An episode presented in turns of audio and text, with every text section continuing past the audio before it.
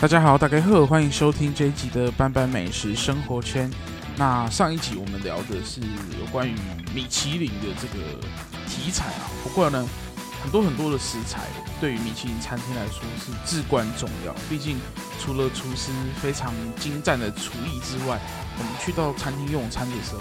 总是会希望呃吃到我们平常没有吃过的这个食材，但食材总是来自于这个土地啦。那也就是说，土地对于孕育整个食食材的这个重要性是非常非常的高。那最近呢，我也到书店呢去看了一本书，跟这个土地跟食材有很多很多的关系。那这本书叫做《台湾恶地志》。那听到说恶地，就是说啊天哪，这个地方就是你要不生蛋，怎么很有可能会种出什么样很特殊的食材呢？但在台湾其实有非常大规模的恶地，就在高雄的这个田寮内门一带，包含到延伸到屏东、台南都有的一个地方。那我们现在呢，都俗称它叫做月世界。那这个月世界呢，它的这个这个规模其实是在二地里面算是相对在台湾来说非常非常的庞大。那今天很高兴也可以邀请到这本这个书的这个共同作者来跟我们聊一聊有关于这个有关食材跟这个土地的关系的哈。当然不只是食材，还有很多很多的文化，也是我们今天想要跟大家来分享。那今天很高兴可以邀请到共同作者弘毅来跟大家聊聊。老板好，我们各位听众好朋友大家好。好，我们就单刀直入了哈。既然这本书叫做《台湾二地》。可不可以告诉大家什么叫做恶地？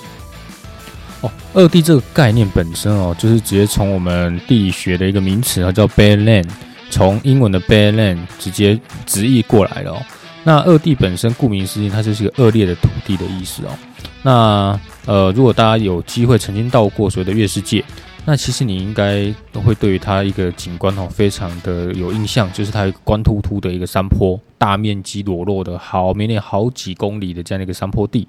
那这样的一个山坡地呢，其实草木不容易生长，那对于人类来讲更是难以使用。所以我们的地理学家呢，就称呼这样难以被人使用又难以生物生长的一个地形地貌，称之为恶地。哦，那台湾除了我们刚刚提到说，诶，在高雄、屏东这一带。台湾还有其他地方有二地吗？哦，其实台湾的这个二地形哦，如果以它这样的一个定义来看，那在台湾还有许多地方有比较明显的二地的一个样貌。那其实有一个地方应该大家很熟悉，可是不知道它叫二地。那可能我们在比如说我们从台中要去苗栗的一个高速公路的旁边，有一个地形叫做火焰山。嗯，那火焰山这样的一个地形，也是一个大面积的裸露的一个山坡地，对不对？那其实它也是属于二地的一种。不过大家仔细看哦，火焰山这样的一个二地的一个面貌，跟我们所谓在田寮、高雄、台南这一带的月世界的面面貌，其实有一个呃很明显的一个不一样。那其中一个不一样，大概颜色的部分。好，那在第二个部分就是它们的颗粒大小是不一样的。所以，我们呃火焰山那边的二地，我们称之为砾岩二地，就砾石砾岩二地。那我们在天料这边的二地叫做泥岩二地，像泥巴一样比较细致一点的泥岩二地。嗯，那他们在形成是哦地震造成的吗？还是说，哎、它是堆积造成？这个部分啊，我们班班其实看得很仔细哦。其实二地的一个形成呢，有很多在地形地质上面的一些因素啦。那以我们要去理解这一块的话，我们可以从台湾岛的历史可能会稍微讲起。这本书里面大概有稍微的带到。那我们这边先简单的叙述一下，大概就是说，我们台湾这个岛屿大概是六百万年前开始出落在我们这个海面上面。那二地这边是属于这样的一个冲击，就是很多泥巴从山上里面侵蚀崩塌落到海里面，不断的累积而形成的。那在经过几百万年这样的一个所谓的造山运动地震。把要把这些泥巴，我们这边我们现在踩的这块台湾岛，从海里面浮出来，好，这造就成现在这个样子。嗯，我发现这这本书它其实是有副标题，除了大大这个恶地志，它其实是在讲说，哎，这四百年的这个浅山文化的这个生态史，所以其实它是一本除了地理以外也有历史的这个书哦。不过，哎，它它上面写的这四百年，也就代表说，其实呃，跟台湾的历史有息息相关的一个关联性哦。那这些地方过去是有住人的吗？还是说，哎，它是因为什么样朝代的改变，或者是说人类文明的迁徙？而造成的一个呃文化的脉络嘛。嗯，其实我们在书写这一本书的时候，呃，我个人就是负责所谓的文明的迁徙的这一块。那我个人在寻找资料过程中，其实我发现到，其实我们所谓的现有的田寮、内门这一带的月世界，哦，甚至包括台南这一带，其实感觉上是封存了整个台湾四百年的一个发展史，就是族群的一个迁移史。其实我觉得非常的有趣。那回首这四百年啊、呃，我发现其实台湾的很多的呃改变的一个一个变迁史，都来自于海上。好，那我们想象，其实，在四百年前，台湾岛上就已经有原住民啊。我们现在所谓的住在山地的原住民，那其实，在更早之前，呃，就是有住在平地的原住民，我们称之为平埔族。好，那这些平埔族其实最早就是在呃以台以我们南部来讲，就是台南。平原啊，高雄平原这一带都有很多原住民。可是随着所谓的荷兰人啊、郑成功啊，那清朝这些人来到台湾之后，慢慢的原住民他因为土地被我们的祖先哈，我们是汉人嘛哈，被我们这些汉人的祖先们慢慢的需要去开垦之后，他们也必须把土地，因为很多的关系，可能就被被被迫了哈，必须要搬迁，那不能往海上去嘛，我们就只好往东边走，往山上里面去。好，所以因因缘际会，他们就必须哦迁徙之后，来到了这样的一个田寮内门哦，跟台南这一带这样月世界的地方落地生根的。嗯，那其实我们过去在国中课本在学地理的时候，大家都会提提到说，台湾有什么山地啊、台地啊、什么平原啊、丘陵啊等等的这些地理名词。那二地算是这些地理名词的哪一种？二地里面哦，就是。其实，如果以它的山形来看，它地形来看，就是属于丘陵地。哦，如果在台湾里面，高山大概一千公尺以上叫高山，那一千公尺以下到一百公尺之间，大概就属于丘陵地这样的一个地形。那因为二地它就属于这样的一个浅山丘陵的一个地方，那又是因为呃地形。的一些运动抬升啊，然后又因为台风刮风下雨，让它很容易侵蚀，因为它光秃秃的嘛，遇到水就溶解了，然后就冲刷下来。所以我们去二地里面去玩的时候，你会发现一个很特殊的现象，你会觉得好像去到一个奇幻的世界，好，好像甚至有人说我们去到一个恐龙世界、蛮荒之地这样子啊。那个原始的地形地貌是很有戏剧性啊，蛮特殊的感觉。好，那其实是有跟它的这样的一个地质的一个环境，它的起因是有关系的。嗯，不过既然提到说这里是蛮荒之地，代表这里要种很多的东西出来是很困难的哦。那但是也提到说，其实过去在这四百年来，有很多的人在这里落地生根，那他们势必是要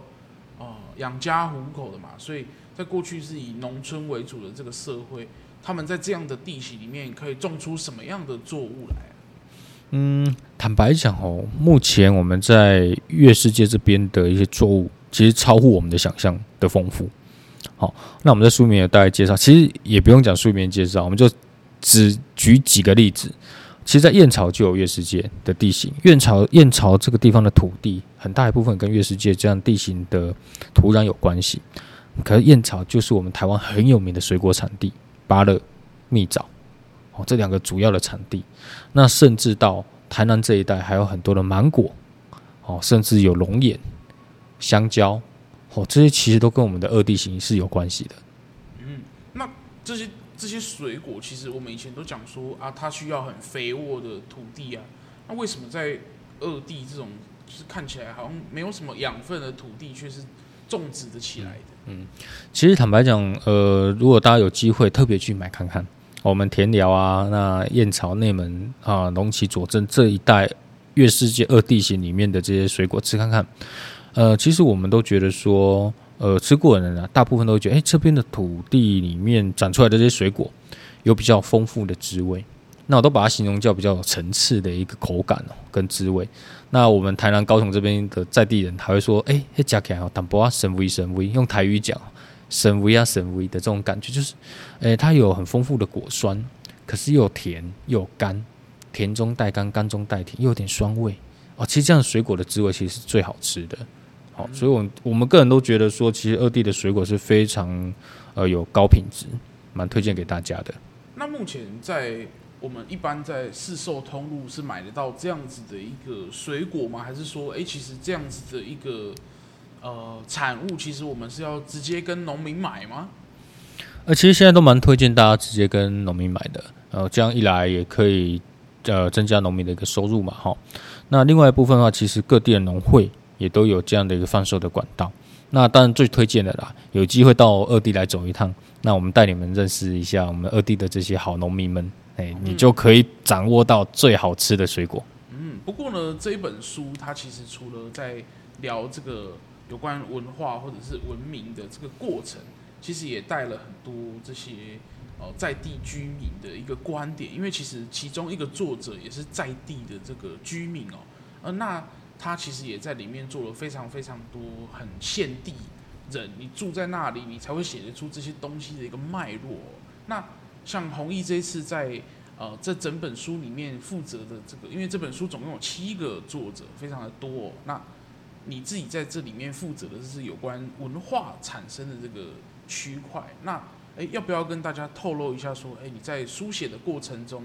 有没有在考究上，或者是说在书写上遇到什么样的情况，或者是说，哎，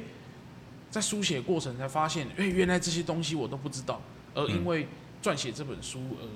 发掘到的内容。其实，其实，在爬书一些文献资料里面，以及跟呃，以以及有些文献资料哦，其实我觉得有时候会觉得模棱两可的部分，我们就会想说，哎，去求取一下我们在地呃耆老们。八九十岁的阿公阿妈们的经验来印证一下，那其实你会有一些很特殊，就是坦白讲，超出你原本对这个地方的认识。好，那我觉得非常的有趣。那其中一块哈，我自己觉得最有意思的是，呃，曾经这边要盖水库，哦，要盖水库。好，曾经在田寮里面要盖水库，而且曾经有四座水库的计划在这里。好，那当然我们现在到现场你都没有看到水库，对不对？但是我觉得这种东西很有趣，它还是保留出了呃，保留下来一些蛛丝马迹，在田寮的某一个地方，一个小地名就叫做水库。那我就是个地名，地名就叫做水库，然后路名也叫做水库巷，就就就直接就叫水库巷。那我就很好奇，我就去问我们在地的祈老，他说：“啊，对对对，这个地方在我小时候，我十几岁的时候，民国五十多年，真的有要盖水库。”而且我们那时候的土，那个时候的道路都还是牛车路，只有牛车可以很窄，而且都是泥泞不堪的泥巴路，一下雨就很滑。你看我们越世界的土又黏又滑又湿的，根本就没办法让车子行走啊。不过呢，民国大概五十二年、五十三年的时候，为了要盖水库，所以政府呢就开了推土机，啪，把一座把那个山很陡的山把它推平，就变得比较坡度比较缓，然后铺了一些碎石子。就让公车、大巴士、工程车、怪那时候其实还没有怪兽，就是那些机具就可以进方便进入到这个地方来。那也因为这样啊，他们那个村子呢，本来公车只能到附近的月世界公园，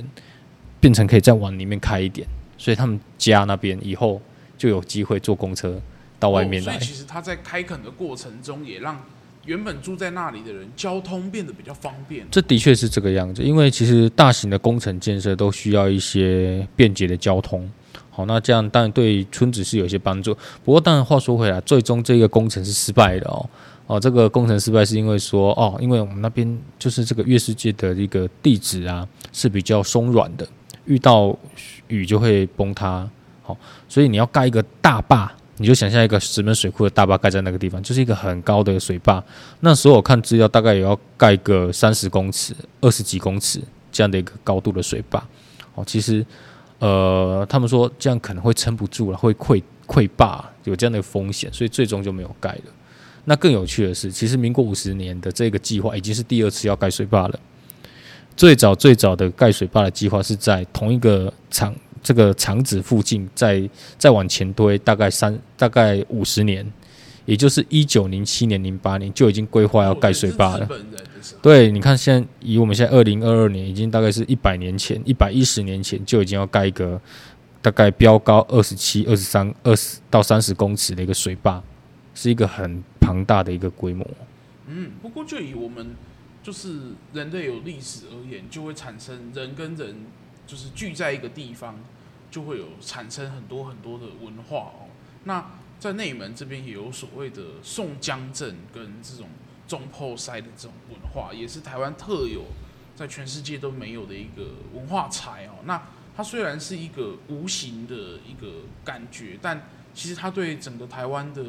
文化来讲也有很深厚的影响。那你在过去也在这个田寮这边或是燕巢这边有从事相关的工作，那你对于这两个文化在过去跟现在的一个影响来讲，你有什么样的琢磨吗？嗯，其实我自己的观察是这样，我我个人是很喜欢中破赛的这样的一个文化。那中破赛这样的文化，其实它很很质朴的去表达出呃我们传统的农业社会呃这样的一个生活的一个面貌。那简而言之哦，其实中破赛在最早期的雏形，大概就是说，哦，这个村子里面很会煮菜的人。那那哪一户人家要办一些节庆活动，或是比如说要娶媳妇啦，哦，结婚娶媳妇啦，那需要板的，哦，需要，所以就请这一个人很会煮菜的人到他们家帮忙做菜。那由主人家提供这些食材，好，那就办个几桌煮几桌的菜。那邀请这些在地的一些亲朋好友啊，一起来用餐，一起热闹一下。这是最早所谓的中破菜的雏形，等于说是有点交换工作，大家劳力互相支持的这样的一个很棒的一个社会气氛。那当然，这样的一个环境，先换到我们现在工商业社会，大家都专业分工了，所以我们可以去餐厅啊，哦，或者是外汇啊这样的一个分工。那中破赛因为呃，大概在民国六七零年代慢慢经济起飞之后，所谓的这样的一个专业的。厨师的分工就慢慢出现了。那在内门这个地方也保留了很多中破塞的这样的一个职业的一个形态。好，那就是到各地有一个这样的一个中破塞的一个班底哈，到各地去做一些外汇的服务。哦，目前都还保留下来。极度分工哦，他们会从要备料啦，然后一直到烹煮啊，一直到你假设一个流水席以前可能多的时候可能五六十桌。然后一次出五六十桌的菜，嗯，嗯，哇，那是一个高度分工才有办法做得出来的一个成果。那它也是呃人类在团队合作上一个很极致的一个呈现哦。嗯嗯、不过另外一个极致的呈现就是刚提到这个宋江镇哦。嗯、那毕竟有人的地方，刚刚提到就会有文化。那有文化，我们台湾的这种庙宇文化也是非常的兴盛。那我记得在内门的紫竹寺这里，它供奉的是这个观音嘛，对不对？那为什么会是祭祀这样的一个神明？那为什么又会有这样的宋江镇的文化呢？嗯，，OK，班班真的看书看得很细哦。其实关于佛祖这样的一个信仰，在内门这一带是最主要的信仰。好，那这样的一个信仰其实来自于康熙年间啊。那有我们的都，其实我们的祖先啊，他们都从。对岸的福建、哦闽南这一带过来的，那其中一支就是把他们的家里面的主要的信仰哦，观音佛祖，把他带到内门这边来开垦，哦，就是他们的守护神。那因为有一些很灵验的一些事迹，然后最终在这边建庙，那可能周遭附近的就一起来呃祭祀这样子。好，那宋江这这个就是一个很特殊，也是在这边发展出来的一个。一个祭祀的一个仪式，那这个又可以在在地啦，有一个说法就是又可以追溯到所谓的郑成功的时代。那当初郑成功的时代，呃，跟所谓的康熙施琅这个部队来做作战之后战败嘛，哈，那康熙就要求，哎，我们所有的郑成功这些军民都要把他遣返回大陆。哦，避免再生事端嘛，哈，哦，就近看管，哦，不要让在这个什么台湾岛上这边又来个举一个反清复明的旗号这样子，哦，但是还是有些人不愿意，好，不愿意去遣被遣返回去，四处流窜，对他们就想尽办法留在台湾，哦，那找一个地方隐姓埋名，埋锅造饭，试图反清复明，好，那内门就是这样的一个非常适合的一个的地方，它距离所谓的台南的府城并不远。不过呢，它又在崇山峻岭之中，大家走到这个世界里面，哇，要翻山过岭啊，其实非常的隐秘。好，那他们平常呢，本来是这些军官嘛，士兵呢，就化身成农民，哦，在这样的一个荒郊野里面埋锅造饭、耕田、读书。好，那遇到一些节庆的时候，哎，就来假假借所谓的宗教祭祀的一个知名知名哦，名义上面是这样，那行一些强强身健体，然后行那个所谓的那个团练之事实。哦，所谓的团练就是演练这些兵法、战术、那个阵法，好，所以才有所谓的宋江阵里面有很多的阵法。好，那拿了一些呃传统的这些呃刀枪兵剑盾牌弓箭这些东西，其实都是作战的武器啦。哦，就在这样的一个呃时代背景之下，哎，好像就这样留下来，形成了我们现在内门紫竹寺。哦，那每年的观音佛祖绕境的时候，那几乎每个村里每个宫庙都会出一个阵头。来响应这样的一个祭宗教祭祀的仪式。我相信大家对阵头的这个印象啊，就是几年前冯凯导演的一部电影《对挖爬》的这个阵头的这个电影啊。那实际上在这样子的一个宫庙文化里面，也衍生出了非常多的呃很多很多的多样性。那每个地方它祭祀的这个。神明也不太相同，但正头的这个文化的确是在台湾是非常蓬勃的发展。不过，这样子的一个人聚人的这个文化，也对于环境来说有很大的这个影响啊。因为毕竟来到这里的族群，其实不只是啊清朝来的这些汉人，包含之前就已经住在这里的原住民啊，包含荷兰人，包含西班牙人。他们都是在这个南部这边来生活，那他骗骗及了可能你刚刚提到的台南，我们以前课本提到的什么热兰遮城啊，什么普罗民遮城，一直到现在的这个一府二路三艋舺，就是有很多很多我们看到的历史名词，其实都在哦这些环境里面所生长。那他们除了务农之外，呃，现在已经是一个工商社会，那这些地方势必它会面临的是人才流失的问题。那这几年也很流行这种所谓从过去的社区营造到现在的地方创生。那就以你在书写的过程，跟你过去在这里参与其中的过程之中，你发现，哎，这里在现在讲的地方创生上有没有什么样的未来性，或者是说前瞻性可言？其实地方创生一直都是所谓呃偏乡面临的问题哦，只是说换了一个新的名词。那怎么样去发展我们在地的一个产业，其实是真正这个地方能够永续发展的一个重点啊。那你说田寮、内门、燕巢这一带有没有在发展这样的一个产业呢？其实都有在积极的去找一些突破口。那坦白讲，农产品目前还是以我们在地产业的一个大宗哦。那像燕巢的芭乐，算是全台湾产量最大、产值最高的哦，甚至现在已经有进口、出口到海外的这样的一些行动了哦。那田寮内门这一块，内门其实也算是一个土地非常肥沃的地方哦。他越过的二地，找到了一个平原，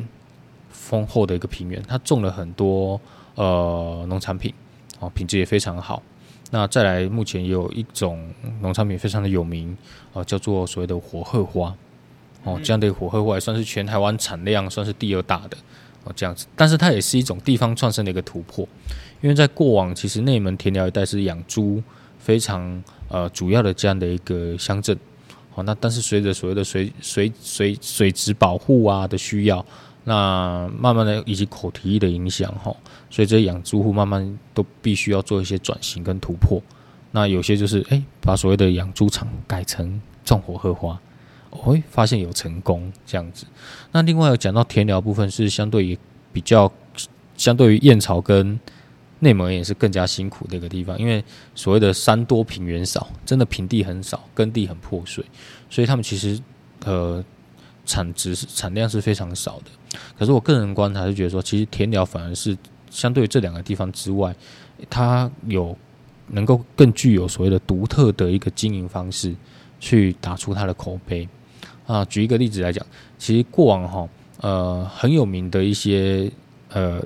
产品，很多都是田寮出去的，只是很多不知道。怎么说呢？我们讲个吃的美食好了，冈山羊肉，嗯，非常的有名，对不对？但是冈山本身不产羊，它只产羊肉炉。哦，他负责把它煮给大家吃。对 对，他负责把它煮给大家，所以大家都觉得，哎，冈山羊肉好有名。其实它产羊肉炉哦。那冈山的羊肉的羊肉从哪里来？从田寮过去的。所以过去在所谓的田寮月市界面，你可以看到很多的二地放山羊的一个景观。好，那也有人笑说，那其实二地的草就是被这些羊妹妹吃光了，才那么光秃秃的哈。那的确，当初在可能在民国二三十年代，一直到民国六七零年代，都还存在的这种，就是在农会农业社会里面，放羊大概是一个农家的一个副业之一，家家户户可能呃，就是比较年纪轻的啊，幼童啊、孩童啊，或者是老人家，他们不用负担比较抽重的活，就去放牧养这些羊，那出产到邻近的冈山。冈山就是一个市场嘛，到那边出卖羊，或者是就地做料理，形成了冈山羊肉炉的一个由来哦。那另外一个部分就是二地的香蕉也很有名，口感非常好。那当初岐山香蕉有名的时候，其实有很多是从呃田寮这边种好运过去的哦，嘿，是这个样子。不过这也让整个农产文化在这个所谓的呃。二地附近创造了很多产值哦，嗯，不过相对的，这样子的农产的文化也带来了很多环境上的一些负担哦。毕竟种植就是会造成环境上的负担。那在环境保育的这个区块，我相信在也近几年来说，大家也越来越重视哦。在经济发展的过程中，也要很在乎，因为就像我们现在的夏天都超级热。然后台风都不太来，然后冬天超级冷，甚至会有这种什么霸王级寒流。那整个环境的保护上，在种植的过程中，现在有没有什么样的一个呃这个应对的方式？其实以环境保护，其实在过去这一二十年来，已经非常的，至少在政府的部分做得非常多了哦。那以田寮二地这边来讲，其实最近这两三年。才成立了一个新的地质公园，这是我们台湾呃第九座的地质公园。那地质公园本身是以地景的保育为核心然后，那相对也会带到一些生态保育的部分。那以田寮来讲，最有名就是所谓的这几年有一个马头山的这样的一个热点。那那边你可能晚上开车要很小心哦，因为经过那边的时候不小心会有梅花鹿跑出来。哦，所以那个变成人鹿的车祸。哦，那或是还有水鹿跑出来这些大型的哺乳类动物，那有发现很多的，更还有发现比蛮多的所谓的穿山甲、白鼻星、哦石蟹獴、哦这些其后缘折蟹，其实这些都是保育类动物，哦蛮多都是保育，是很难被看到的。然后，但是你在这边却蛮容易看到的，哦也因因此呢，所以呃林务局在这边有一些保育的计划，那甚至也积极的去寻找农民们。在耕作上面做一些改改善，是不是可以少用农药？哦，少用肥料，哦，甚至可以加入所谓林务局推动的绿保标章，就是说，哎，你在这个地方你有发现梅，假设你发现梅花鹿好了，那你种香蕉的，那或许你就可以申请个林林务局的绿保标章，那你就是哎，人家选购这个有有保护梅花鹿的标章的香蕉，那可能哎，可能价格会多一点，可是这样的一个价格其实是补贴我们农民。啊，友善环境、友善动物保育的这样的一个成本，好，等于说啦，就是我们吃的香蕉是梅花鹿吃饱了之后剩下的农民拿出来卖的香蕉啦。好，那这样一来，我们也可以帮助农民减少他的损失；二来也可以帮助我们这样的一个大自然守护一些珍贵的这样的物种。哦，那三来我们吃到的水果相对来讲已经有梅花鹿认证过了，哦，表示农药比较少，哦，比较健康的水果，动物也会吃，哎，没错，没错，就是这个样子。对啊，那以这样子的一个哦，我觉得环境上对于我们虽然天天都还是可以吃到这样的一个农产，因为我一直都觉得，虽然这本书它讲的是山，但其实台湾是一个海岛型的国家，所以我们其实有非常多的这种地形的多样性，很像是一个。世界缩影的这种感觉哦，包含你看我们有什么太鲁阁的这种峡谷地形，我们有海岸山脉，我们有很高的这个中央山脉，它包含我们有嘉南平原，这么多的一个地质的多样性。那这样子的地质的产生，是因为我们在两个板块的中间而产生的嘛？那虽然说这些这些地震或者是这些哦地质板块这个变动，对对我们而言好像是一个很可怕的事情，就是说地震每次都会带来很多灾害嘛。不过这也对整个环境的这个养成，对我们来说好像是一个不可或缺的一个呃必必经之路了。那对于人类生活来说，虽然我们现在大家都是啊工商业为主，那农业社会已经是比较四维的一个产业。不过我们天天都还是会呃吃东西嘛，所以其实有很多国家他都会说啊，我们就是以农立国。那在台湾过去也是这个样子，但我们也慢慢在流失这样子的一个生活的方式。那至少在这样的恶地地形中，目前还是算保留的非常好。那我也在书里面看到其中一章，就刚你提到的这个马头山，它曾经好像要盖垃圾掩埋场啊，那好像造成了很多呃当地居民的一个抗议。那你在这件事情上有去了解吗？或者说，哎，你对这件事情有没有什么样呃的呼吁吗？其实会，我对于班班表示他看书看得很细哦，所以会可以带出这里几个问题。那我先回答，这是从两个方向来回答。我先回答第一个部分。其实我们我们都认为哈，全世界大概地形学家都认为台湾是一个很特殊的存在。而且台湾是一个非常珍贵的一个地形学的教室。那像我们国内的地形学老师哈，都说台湾大概除了呃地，就是全世界的地形里面，台湾大概除了所谓的呃冰河地形比较没有机会看得到之外，几乎大部分的地形，主要的地形大概都看得到。好，比如说像平原啊、高山啊、丘陵啊，啊或者是石灰岩地形啊，这些主要的地形形态。或是沙丘、沙漠的这种形态，大概都有机会看到。虽然说规模都不会像国外什么撒哈拉山哇那么大，但是你可以感受得到这个样子哦。那第二个部分，回过头来我们讲马头山这一块哦。啊，马头山这一块，坦白讲，它是一个非常让人家感动的一个环保的故事。那但，人家每个人都不希望在自己家附近盖掩埋场哈。那我相信这是人之人之常情。好，不过马头山那边就是因为他们要盖了一个可能是全台湾最大的废弃物掩埋场。那坦白讲，这样的一个废弃物掩埋场在要盖的这个消息释出之前，其实所有的居民都不知道了。即便你住在旁边，你就住在掩埋场的这个场址，基本上就是一道墙壁而已，一条线而已。哦，你也不知道它要盖了。好，那直到说二零一五年。哦，因为这样要盖乐视掩埋场的讯息必须要做环评，好，那消息才流出来。好，那在地的这样居民知道之后，其实整个是非常的惊吓，甚至是害怕。好，那更多的是大家都知道，我们偏乡的村子里面大概都是剩下老人嘛，很多都是八九十岁的老人家了，他一辈子住在这边，他在他生命要走向最后阶段的时候，发现自己的家园要变掩埋场，其实是非常的。呃，难以承受之重了。好，那很多的是大概中间的这些呃，参与垃圾掩埋场抗议哈、陈情的这些干部，大概就是五六十岁这些中间的年纪哦。那他们其实他们都在外地工作，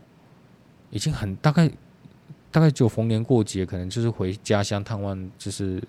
老爸老妈长辈这样而已哦。那也因为要盖掩埋场这个议题，他们突然觉得说，哎。必须要为家乡做点事情，那他们回来之后才发现啊，那怎么办啊？厂商都说这边可以盖啊，政府也说这里可以盖啊，那只有我们不要盖，那那怎么办呢？好，那他们四处去呃找专家学者游说，呃也不能游说去拜托啊，我们怎么办？好，因为你其实你进到所谓的环评委员里面，这些专家学者都跟你说这边没问题，可以盖。厂商的专家学者也跟你说这边没问题，可以盖。好，那他们都还有一些所谓的文献资料说这边科学调查都说可以盖。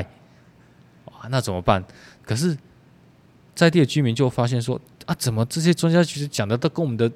日常经验不一样？他们说码头山这边没有地下水啊，不可能啊！啊，我们规世人都在这，我们就是啉这来抓水啊，那也公布地下水。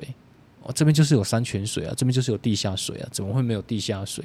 所以就变成说，他们必须自己去找证据。所以你就想想哦，一群呃五六十岁，他们都笑称自己都不读册哦，跟老人家，他们要跟这些科学家们来一场对抗，来一场对抗哦，真的是来一场对抗。他们就去找到啊，真的还幸好还是有一些专家学者是愿意协助他们的。可是他们说，那你们必须要自己做调查，好，这个我们没有办法帮你做，我们可以教你方法，好，跟你说你可以怎么做，哦，所以他们就去那边。第一个，你要做地下水的调查，啊，怎么做？哦，你们可能要打几口井，打井，哦，打井去做啊？怎么打井？啊，我们就跟哎大家这样打，好，啊，不过打井要花不少钱哦，哦，要花不少钱，啊，所以他们说。哇，那样多这，大概一口井可能都十几二十万吧。你们可能要十几口井，大概两三百一两百万两三百万，可能跑不掉。结果，那这些钱要谁去出？在地的老人家也没什么钱，那可能那边也不是什么大企业家住的地方，大家就真的，大家就是把自己的老人年金，哦，自己家里面有多少的积蓄就拿出来，可能都是退休金要养老的，就全部拿出来。轻轻的呀，大概讲轻轻的，然后拿来去找井，哦，那厂商也感动啊，打打点折给他们这样子。可是找完井之后呢，啊，找完井又怎么样？找完井之后，哦，你还要学习怎么去监测地下水，这都要相信自己来哦。那你还要知道怎么去把那个所谓找井哦，还有一个什么什么岩心的，哦，这个那个，哦，那个很有趣，你们可以去看哦。什么岩心，你还要去判读这个岩心的。断层剖面长什么样子？判断水的流失、地层的走向，一个高度高度高度技术。好，虽然老师都会带你们，但是你们要用心学。等于说，你们要自己有办法在环评大会里面提出你们的证据、你们的观点，跟这些所谓的学者专家对话。于是他们获得了什么样的成果呢？啊、呃，其实这一段路走了蛮漫长的。从二零一五年一直走到所谓的二零一九年吧，可能四年、三年、四年的时间。那厂商一直不断的要把一些呃开发的脚步把它带进去，所以呃同步他们要学习所谓的科学调查的方法。另外一个部分，他们还有一个埋锅造饭、长期抗战的准备。好，所以他们甚至在那个厂区的附近还有一个守护的岗哨，大家晚上去外面轮班。哦，就是怕说有什么。一些新的行动我们不知道了，偷偷来这样子，所以其实呃，这个码头山的呃，垃圾掩埋场的这样的一个环境保护的行动哦，虽然说可能是他们家的事哦，跟我们大部分人一点关系都没有，但这个其实都也让人家看出说，其实呃，这样的一个环境行动，你如果把它落实到普世的话，可能哪什么时候乐市场到我们家旁边盖也不一定，但是我们每个人有办法有这样的一个。坚持的力量，好，甚至有这样的一个一群人愿意一起走、坚持下去的力量嘛？这个其实是一个很大的一个启发。那从另外一个方向再来看马头山，也因为这样的一个呃所谓的科学调查的一个坚持哦，他们另外一个部分还要再做一个生态调查。嗯，是不是这边有什么宝贵的动物宝贝们？发现了，也可能有机会挡下这个乐色场开发，对吧？对，就是一种期待啦。哦，但是学者专家们其实不抱任何期待啦，因为这个地方就是鸟不拉屎，这个就是一个荒郊野外、二地月世界二地嘛，不好生长的地方，怎么可能会有什么珍稀物种呢？啊，但是没办法，哎，他们还是埋头苦干下去做。嗯，很多时候就是这样，老天爷似乎不会。天无绝人之路，老天爷就是照顾拱狼。你拱拱阿者，你就发现哇，这边有一级保育类动物——穿山甲、石蟹獴，哦，甚至后缘泽蟹，这个几乎已经看不到的螃蟹在这边出现，而且族群量非常的丰富。等于说这边是环境的热区，哇，怎么办？一个垃圾掩埋场的基地变成一个生态保育的热点。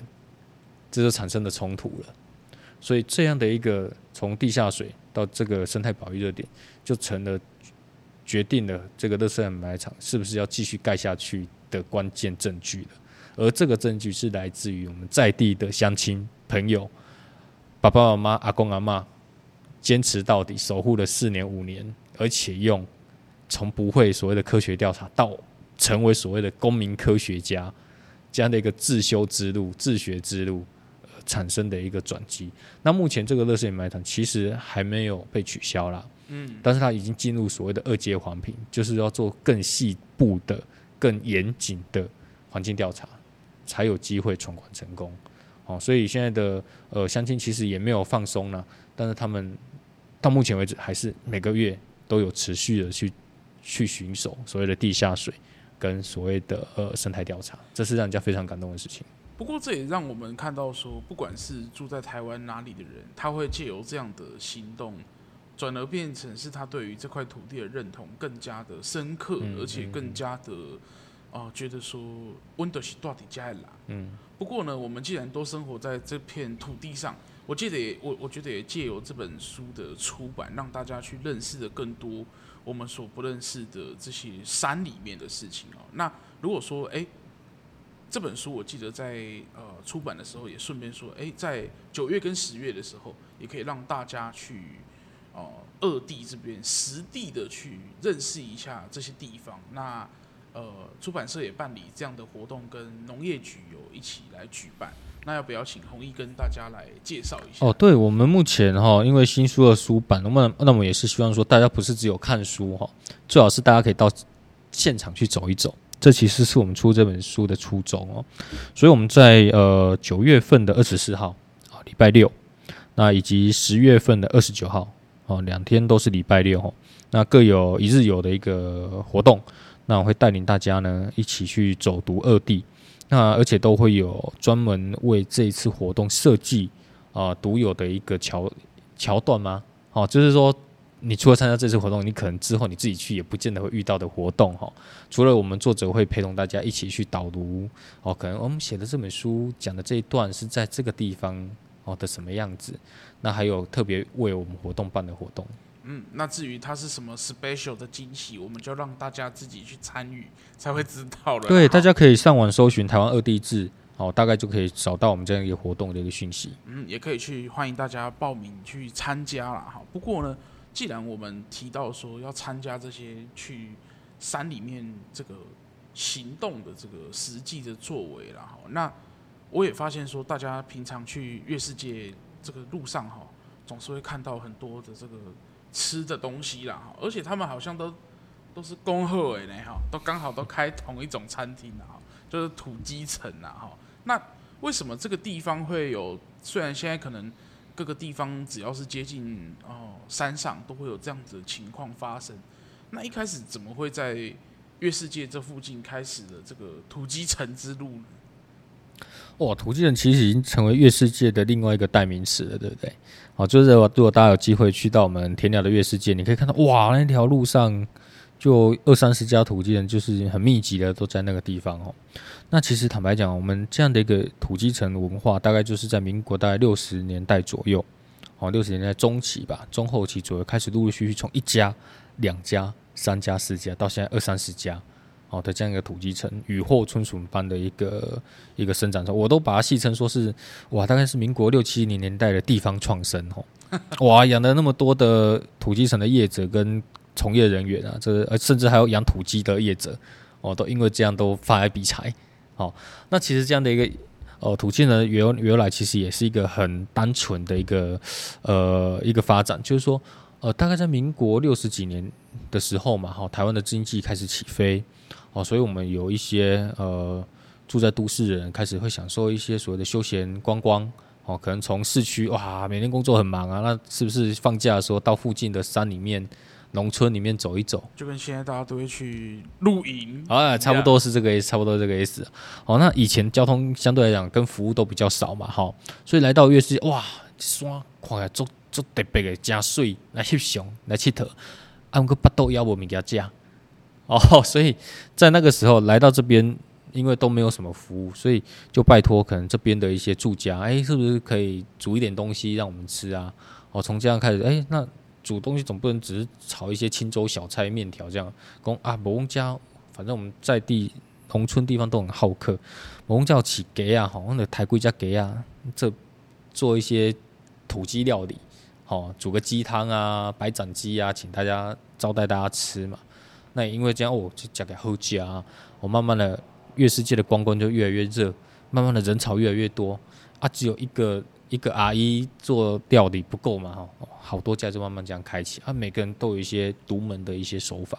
就形成了一个土鸡城文化了。于是也从需求带来了非常多的供给哦。不过回到书来说，这本书其实集合了哦七个作者一起来创作，那你也是其中之一，那。当时这这群人是因为什么样的原因而造就了这本书的诞生？嗯，其实这里面的作者有一些是我本来就认识的，因为我在地方工作过。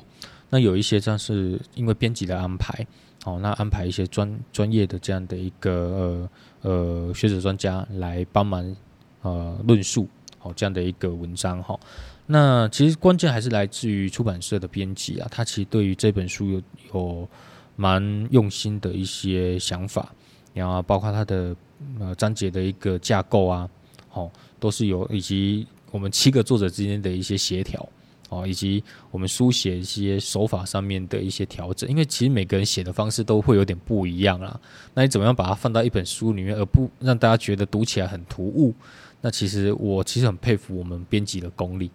好，那其实呃，能够有长出这样的一本书，其实呃，我们都觉得，我们其实作者群本身就觉得哇，好像是一个魔法一样，就把我们可能我们的草稿就惨不忍睹的草稿，变成哇，这样子那个可读性非常高哦，是一本很棒的一本书，我们都觉得很开心。嗯，里面也很多的图文并茂啊，不是只有冷冰冰的文字啊，哈，其实里面有非常多哦，不管是历史的地图啦，或者是说我们平常。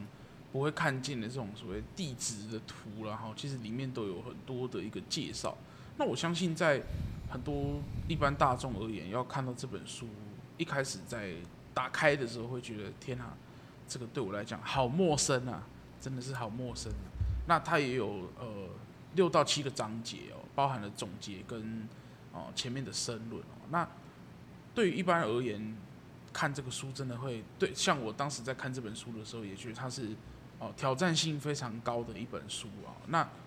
你身为一个这个作者之一，你有没有推荐大家应该要从哪一个地方开始看，会不会比较容易一些呢？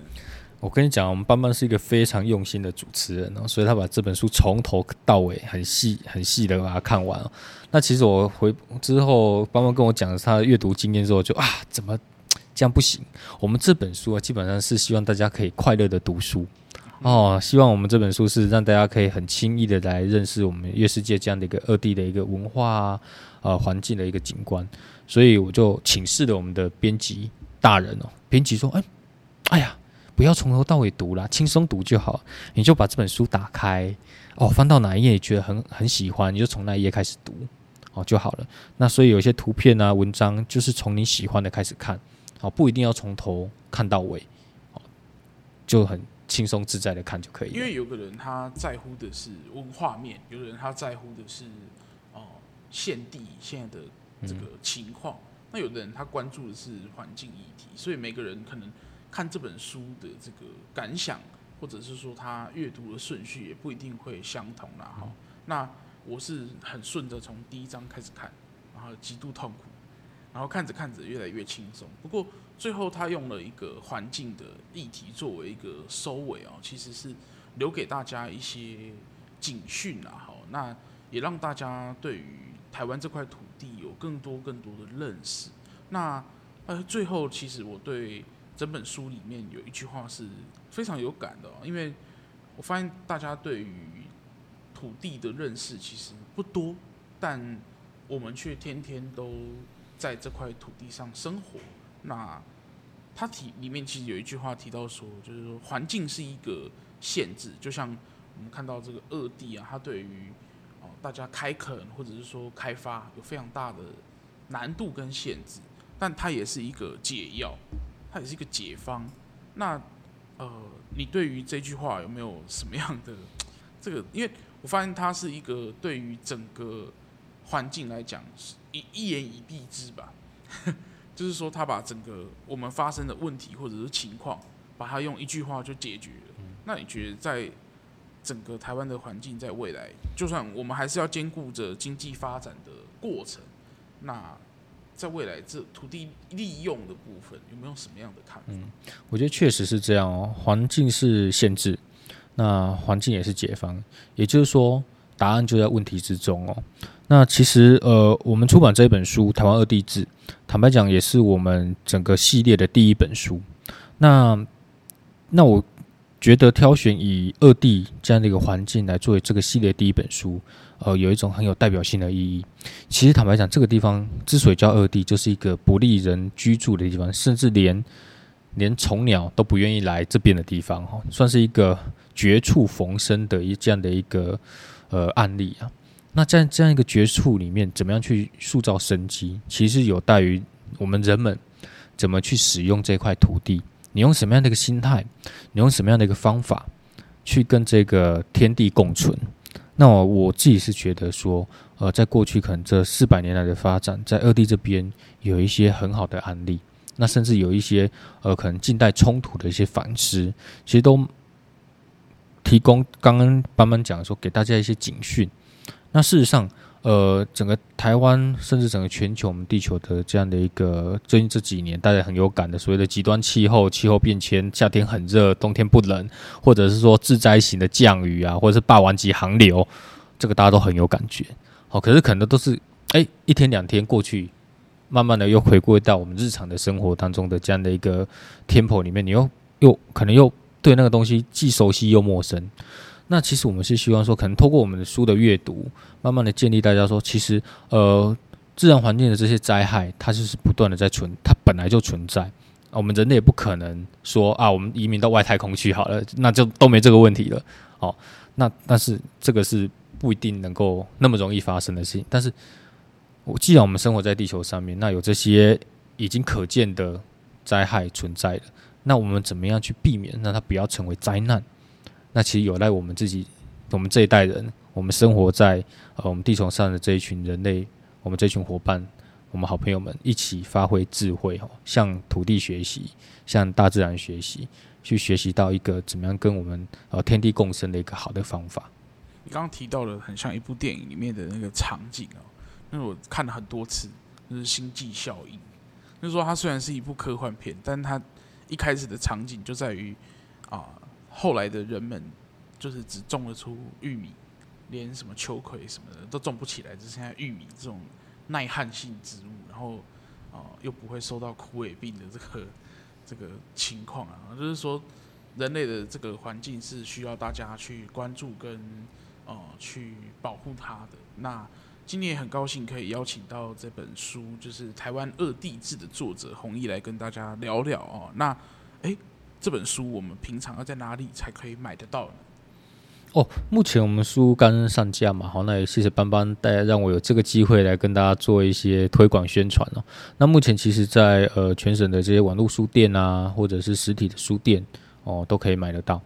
嗯，好哦，那我们今天就很谢谢弘毅来聊天哦。那如果你喜欢这一集的节目的话，如果你是听 Apple Podcast，也欢迎你对于这一集有什么样的看法或是想法。也可以留言告诉弘毅跟我，我们两个都会看得到。但是给我们五星个评价好吗？对，那我刚也发现，在我的 Apple Podcast 有一个新的留言，希望说，哎、我可以这个多介绍一点中式餐厅。好，这个我会纳入这个未来制作节目的一个考量。那也谢谢你的留言哦。那。